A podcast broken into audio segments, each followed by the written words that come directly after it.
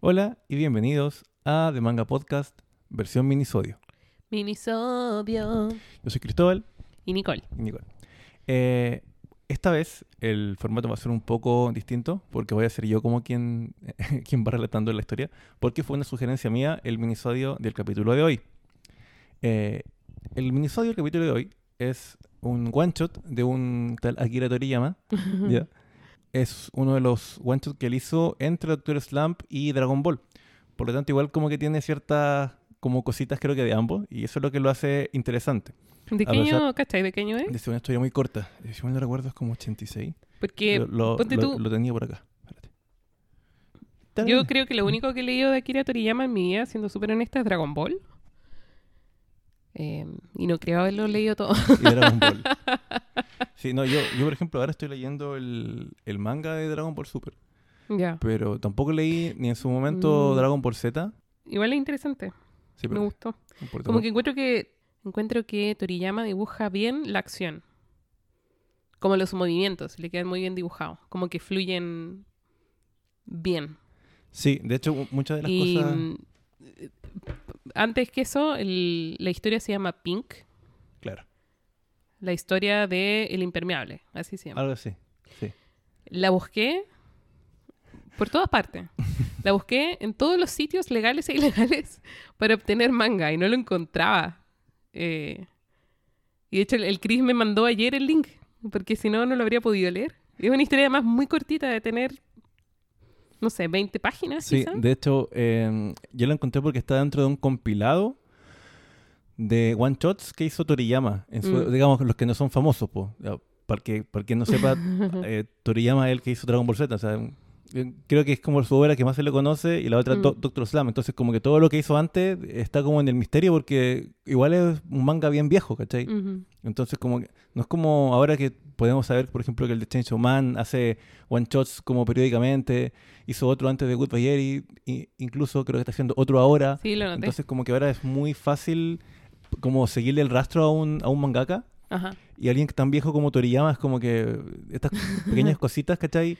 Creo que Eh. el, el mayor, la mayor dificultad para los mangakas viejos, más que no existe la información, es que alguien la tiene que digitalizar y traducir. Sí, eso es lo otro.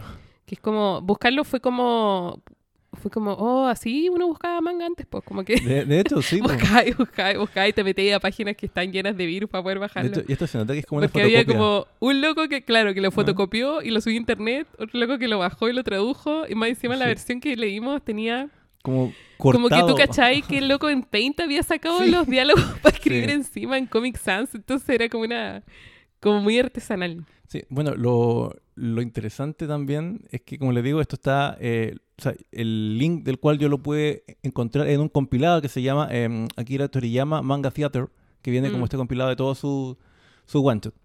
Eh, ¿De qué año es este, este one shot? Ya lo, lo acabo de, de buscar, hicimos el tiempo necesario. Es del 82. Como contexto, Akira Toriyama del 80 al 84 empezó con Doctor Slump. Ya, Y este one shot lo hizo entre medio de Doc- Doctor Slump. ya, como en su tiempo libre. Claro, cuando él dijo que ya se sentía más cómodo dibujando chicas, como en roles como Ah. protagonistas, como más de, de aventura. ¿Ya? Y obviamente es posterior, o sea, es anterior a Dragon Ball, que es del 86.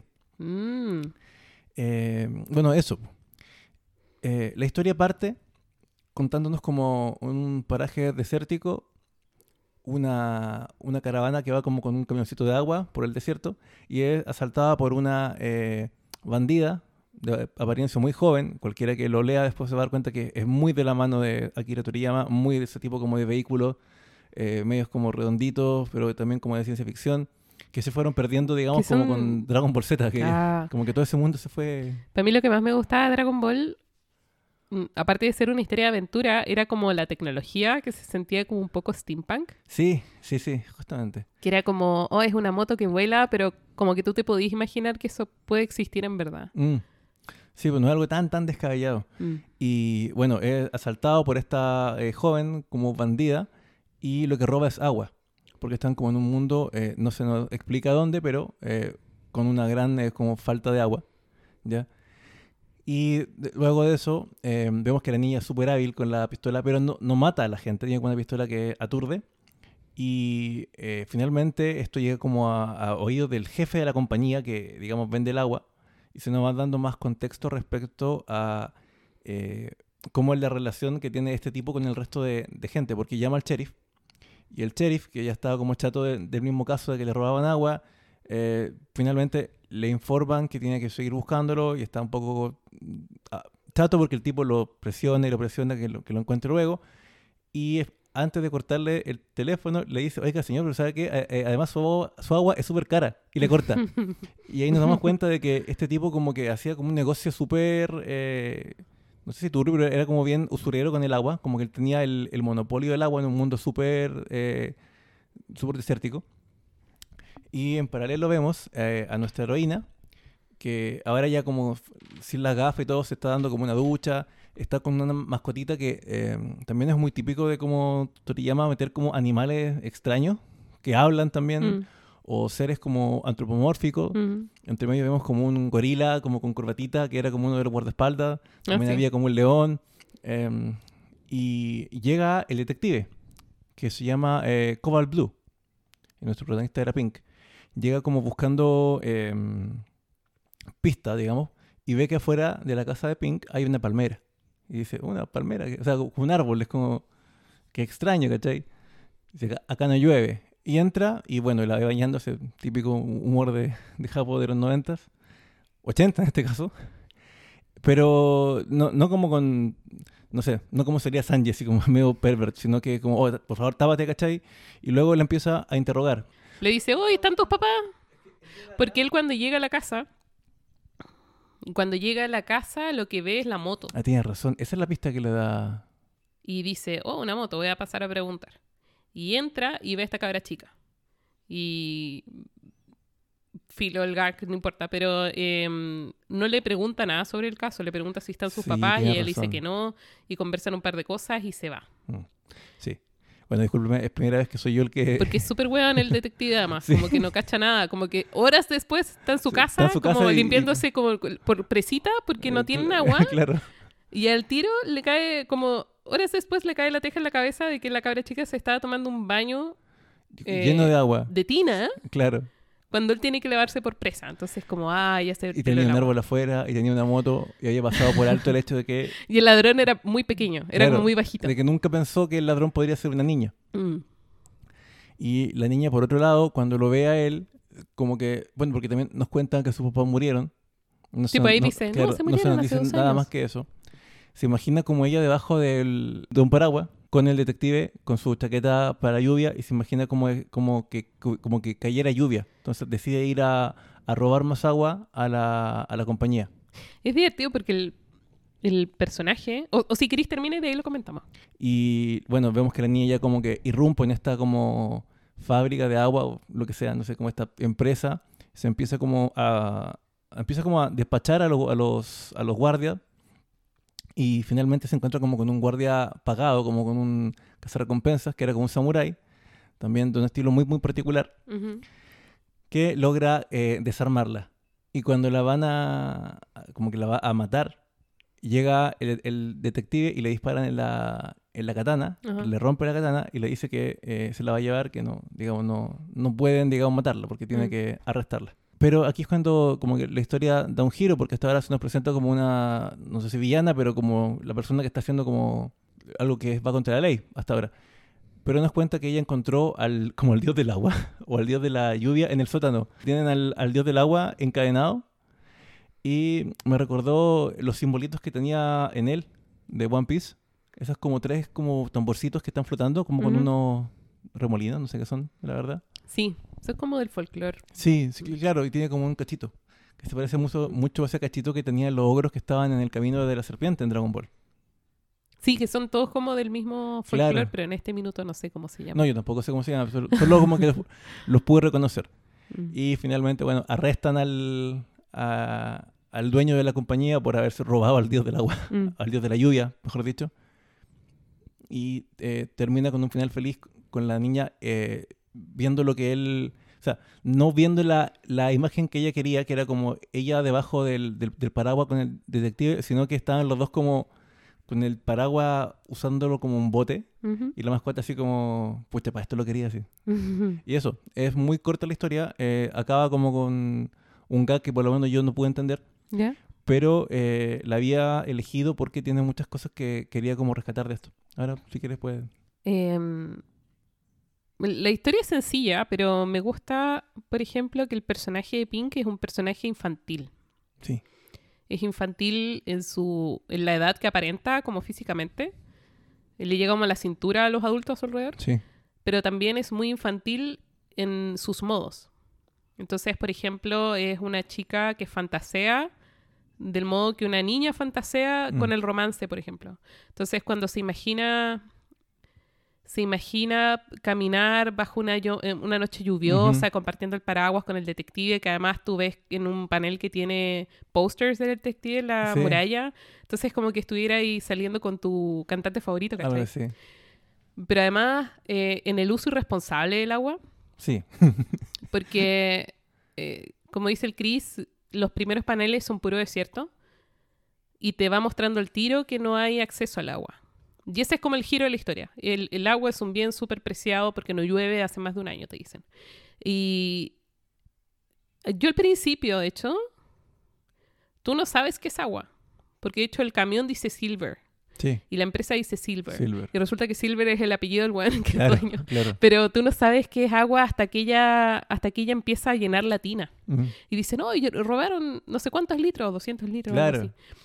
Y el uso del agua que hace es súper irresponsable. pues, Entonces, como es- creo que queda muy bien si es que este personaje es un niño, efectivamente. Sí. Y al final, me gusta también que cuando después que entra eh, a la empresa y empieza a pelear a balazos con los guardias de seguridad y tenemos como esta pequeña escena de acción, cuando llega el detective y la salva, la reacción de ella es llorar, Sí, ¿cachai? Sí. y busca confort, busca como se Eh, como de las patas. consuelo del Mm. detective, como el adulto ahí. Sí. Y mm, le dice, ya no me importa el agua, Mm. porque tienen a este personaje que dijeron cómo se llama, pero no me acuerdo, en el sótano. Y ahí lo liberan y qué sé yo. Y después, la idea de que la, la caminata romántica en la lluvia no es esa, sino que es un juego. Sí, po. Están jugando al bote en la lluvia, Sí. ¿cachai? Entonces, como este personaje que ha tenido que crecer porque lleva dos años huérfana, Ujú. valiéndose por sí misma, pero al mismo tiempo es un niño, ¿cachai? Entonces me gustó, mm, como esa caracterización me gustó. Sí. Sí, eh, eh, es como raro igual que un mangaka así como, no sé, muy viejo y hombre como que puede hacer, siento yo, un personaje tan como... no, bueno, igual... Pero igual, eh, Akira Toriyama sabe retiro lo escribir dicho, sí, sí, bueno. Retiro dicho. Como, Creo que Doctor Slam y Dragon Ball me... como sí. que escribe muchos niños. Sí, sí, es cierto. Mm. No, yo, yo lo tomaba por el lado como más de género, pero la verdad como que un niño y una niña se parecen mucho en la forma de, de pensar. No es que le esté escribiendo como una, como una mujer, que Mm. encuentro que no, lo he escrito ninguna, ninguna buena. Entonces como que, no, claro, pero si- siendo un niño se parece mucho la, esa mentalidad como inocente, pues si es de niño este gallo sabe. Eh, claro, otra cosa que yo quería como meter, mm, por lo menos es lo que yo recuerdo y que me llamó mucho la atención en el último tiempo, como te comenté, estuve leyendo Chainsaw Man Mm. Y el tipo está siendo publicado en la, en la Jump. Sí, al fin, al fin. De hecho, la, la terminé como en dos días. La encontré Mm. muy buena, muy buena. Tú eres el único amigo que llegó, si lo hincho lo suficiente, lo, va a funcionar. Sí, lo va a leer. funcionar, lo voy a leer. No, lo leí, lo leí y dije, ya, lo voy a leer. Oye, me encantó, me encantó. Que ya después de Goodbye Eri fue como, Ajá. oh, ya debo leerlo. ¿Sí, viste? Em, eh, me llamó mucho la, la atención una de las portadas donde sale esta como cazarrecompensa china, Quang Chi, Mm. que tiene como varias novias, pero sale como una portada muy como sexual. en Una de las. Y sale con. Y yo digo, ¿cómo este loco logró que lo publicaran en la Shonen Jump? Y luego me acordé Ujú. que había momentos, y de hecho por eso lo saco a colación, como por ejemplo esta escena cuando la niña se está bañando y la muestran totalmente. No es como en Bulma, digamos, en Dragon Ball, que le ponían como espumita en, la- en los pechos, aunque yo no sé si eso puede el anime. Capaz que en el manga igual se le veían. No me acuerdo, No, honestamente. pero a lo que voy es que eh, siento que antes era mucho más común eh, ver como cierto desnudo femenino, pero en contenidos de adolescentes. Por ejemplo, me acuerdo de como Ranma, me Ujú. acuerdo de Dragon Ball también, cuando de repente como que salía Bulma súper sexualizada como adolescente y el maestro Roche así como con sangre en la nariz. Me he acordado mucho de- por lo de Sanji, ¿cachai? Y es como que, qué raro, o sea, no, no- no sé si es raro, pero que siento que no sé si hay mucho, o sea, falta de como filtro tal vez para los productos como de, de, de, de en ese tiempo, porque, o sea, es para atrás, digamos, uno pensaría que era mucho más como pacato, mucho más, eh, no sé, mucho más cartucho, por ponerlo como en el buen Mm. chileno, ¿cachai? Pero ahora como que creo que tienen más filtro para estas cosas. A pesar de que para atrás pienso yo que era como más, o sea, Japón es súper machista, ¿cachai? Yo no pensaría que eh, este tipo de como producto fuera como tan común en, en Shonen, ¿cachai? Y luego lo pensé bien y la verdad para atrás había mucho, o sea, Ranma lo daban por la tele, ¿cachai? Sí. Entonces, Ahora creo que. Ya, sin irnos por ahí, pero como que la hipersexualización femenina no es una excepción, pues, ¿cachai? es que eso, eso quería llegar. Es que, es que, es que son En- en niños, a eso voy, eso voy. Es que no es que sean... Si fueran un seinen, o sea, o en cualquier historia, ¿cachai? Una escena de No, pero en de general, independiente del público objetivo, eh, la hipersexualización suele ser femenina. Uf. Excepto ese cómic donde sale Pilucho Batman. No, sí, pues, es cierto, pero es que lo que me llama fuertemente la atención es como que Mm. sean niños, porque son el, los personajes de Shonen son, o sea, en realidad son adolescentes, ¿cachai? Entonces es, es como bien perverso, ¿cachai? Ahora igual, mm, sí. Igual podríamos pensar eso, porque lo- los, los productos que son apuntados a, a niños que no son no son ¿Adolescente? niños, sino que son preadolescentes, los, los protagonistas suelen ser mayores que la edad de las personas que consumen los productos. Mm. Como de 16, 17. Ahora yo creo que eh, mm, está mejor ahora que antes. Sí, es que eso es lo raro. Eh, Eso es lo que yo he encontrado raro, que está Mm. mejor ahora que antes. ¿Cachai? Porque ejemplos como el de Chainsaw Man son raros, pero Mm. claro, Chainsaw Man igual tiene como otro tono, ¿cachai? No, y además Chainsaw Man es de la digital, pues no es de la Shonen en Ah, papel. tienes razón, tienes razón. Pero bueno, eso. Eh, otra cosa que yo quería hacer notar Ajá. era cómo se van viendo algunos personajes. O sea, como por otro personaje. Yo al, al detective Cobalt lo ¿Ya? encontré muy parecido a Yamcha, ese Yamcha como... También. ¿Sí no? Cuando como- se suponía que era como Minoko-chan. Sí. ¿sí o no? Sí. Eh, Era como ese toque. Eh, el, este samurái se parecía a uno de los de la patrulla roja. Mm. Y lo que me gusta mucho es como ese, ese mundo que hace Toriyama que se fue perdiendo con, con Dragon Ball Z. Ujú. Que creo que la última vez que se vio poquito era cuando estaba Cell como metiéndose como en, lo, en las ciudades. Ajá. Algo se veía de ese mundo que era muy interesante, como casas cápsula, ¿cachai? Como que siento Sí. que se... Después se... Pero también este mundo que era como poco poblado. Como Sí. que habían pocas urbes, Poca urbe. muy muy metrópolis, como que habían Mm. pocas ciudades grandes, mucho mucho pueblo pequeño, mucha zona como aislada. Ah. De hecho, ¿sabéis que ahora que lo, que lo pienso, considerando que Doctor Slam está en el mismo lugar que Dragon Ball, Mm. o sea, como el mismo planeta, Ujú.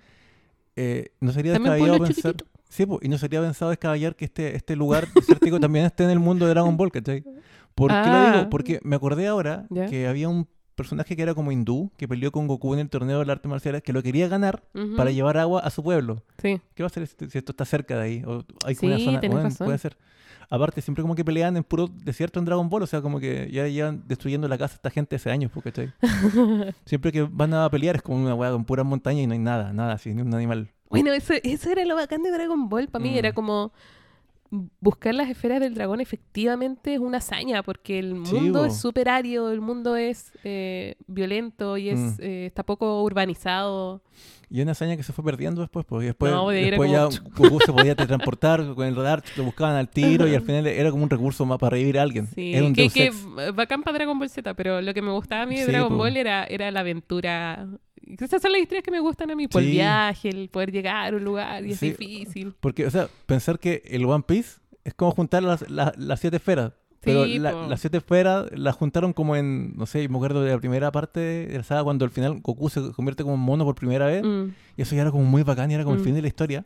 Y eso era como, no sé, el capítulo 40. sí. Y y ese mismo viaje, ahora se ha demorado como mil, 1100 capítulos, no así.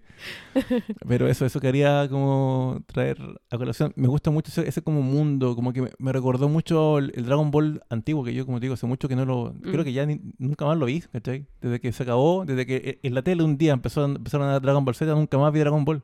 ¿cachai? Es Porque, que desapareció, po. por adolescencia, pues, ¿cachai? No, no. Pero además lo dejaron de dar, yo creo. También yo creo, Mm. sí. Pero mm, sí.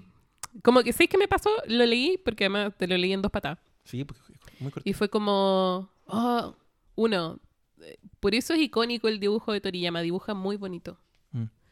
A pesar de que todo es, todo es redondeado, toda la gente es redondeada, como que no, no es un Sí. dibujo que sea muy angular, por Mm. decirlo de alguna forma. Sí, sí. Pero dibuja muy bonito, es muy expresivo su dibujo. em, el mundo es súper choro. Y la acción la dibuja siempre muy fluidamente. Como que parte la historia y parte con una persecución. Mm. Y parte con esta moto, que no sabéis quién es, no sabéis si es una policía parando ladrones, Sí. ¿cachai? No sabéis si es alguien asaltando al principio. Y es esta moto que vuela, obvio, persiguiendo un camión que dice plata al Sí. costado. Y acción, ¿cachai? Como movimiento, velocidad. Y creo que esas son sus fortalezas como mangaka. Sí, también. De hecho, Como que terminé y fue como, oh, me dieron ganas de leer Dragon Ball, ¿cachai? ¿sí no? A mí me pasó eso y además, por lo que decías tú, del estilo de, de dibujo, Mm. que fue cambiando mucho con el, con el tiempo, pero este como primer, digamos, esta etapa de Dragon Ball, Doctor Slam, eh, tiene un dibujo muy característico, que yo creo que le dura como hasta la saga de, de los Saiyajin, que Goku Mm. todavía tenía como el ojo un poquito redondeado. Después Sí. ya era como todo recto, porque estaban todos enojados todo el tiempo. Sí, porque eran y demasiado fuertes para sí, tener no, pa- ojos pa- para estar eh, felices. amables. Sí, justamente. Pero ah, yo creo que son pocos mangaka, mangaka los que uno les cacha la mano. Porque, Mm. o sea, no sé si pocos, pero Pero es icónico. po. Tú Icónico. lo mirás y es como, ah, ¿sabéis quién es, cachai? Puedes ver a los Simpsons dibujados en ese estilo y tú decías, ah, Toriyama. Sí, es que a, a mí me pasa que cuando veo como anime actual, como que encuentro que hay muchas obras que la mano o el estilo de dibujo es muy parecido. Como Mm. todo muy bonito, la carita muy como, como afilada, los Mm. ojos, pero es, es muy parecido. Los pelos, sobre todo. Mm. Pero hay, hay mangaka que casualmente tam- también son como más antiguos, que tienen como estilos muy particulares. El de Oda también se nota al tiro, Mm. ¿cachai? El cómo dibuja, como que... Bueno, también por eso este gallo es como tan, tan reverenciado, porque para todos, con para Kishimoto, para Oda, este gallo era como, oh, el buen bacán, ¿cachai? Porque tenía un estilo muy particular de dibujar. Se nota... Igual es difícil. Como, eh, como, ¿Cuántas formas hay de dibujar una Exacto, figura humana, ¿sí o cachai? no? Y, y Y que la como- tuya sea como eh, Es que reconocida eso- porque es la tuya. O sea, literalmente hay, hay movimientos artísticos, ¿cachai? Basados en una forma de, de hacer las cosas, ¿cachai? Mm. Este weón dibujo así, ¿cachai? Mm. Lo mismo con Oda también, pues, o sea, la, la forma de hacer las caras y todo, no sé. Creo que son grandes, son igual, son, es, es una especie de como genialidad poder Mm. dibujar de esa manera, ¿cachai? Que digan, este es tu estilo, Sí. ¿cachai? Y es como esta weón no la he visto antes, Ajá. ¿eh? Pero bueno, eso, eso quería Sí. decir. Entretenido el one shot. Sí, léalo, es muy cortito, eh, más que todas estas conclusiones, yo cacho que los va Éxito en pillarlo, sí, porque- Sí, les va a dar mucha nostalgia. Eso. Adiós. Chao.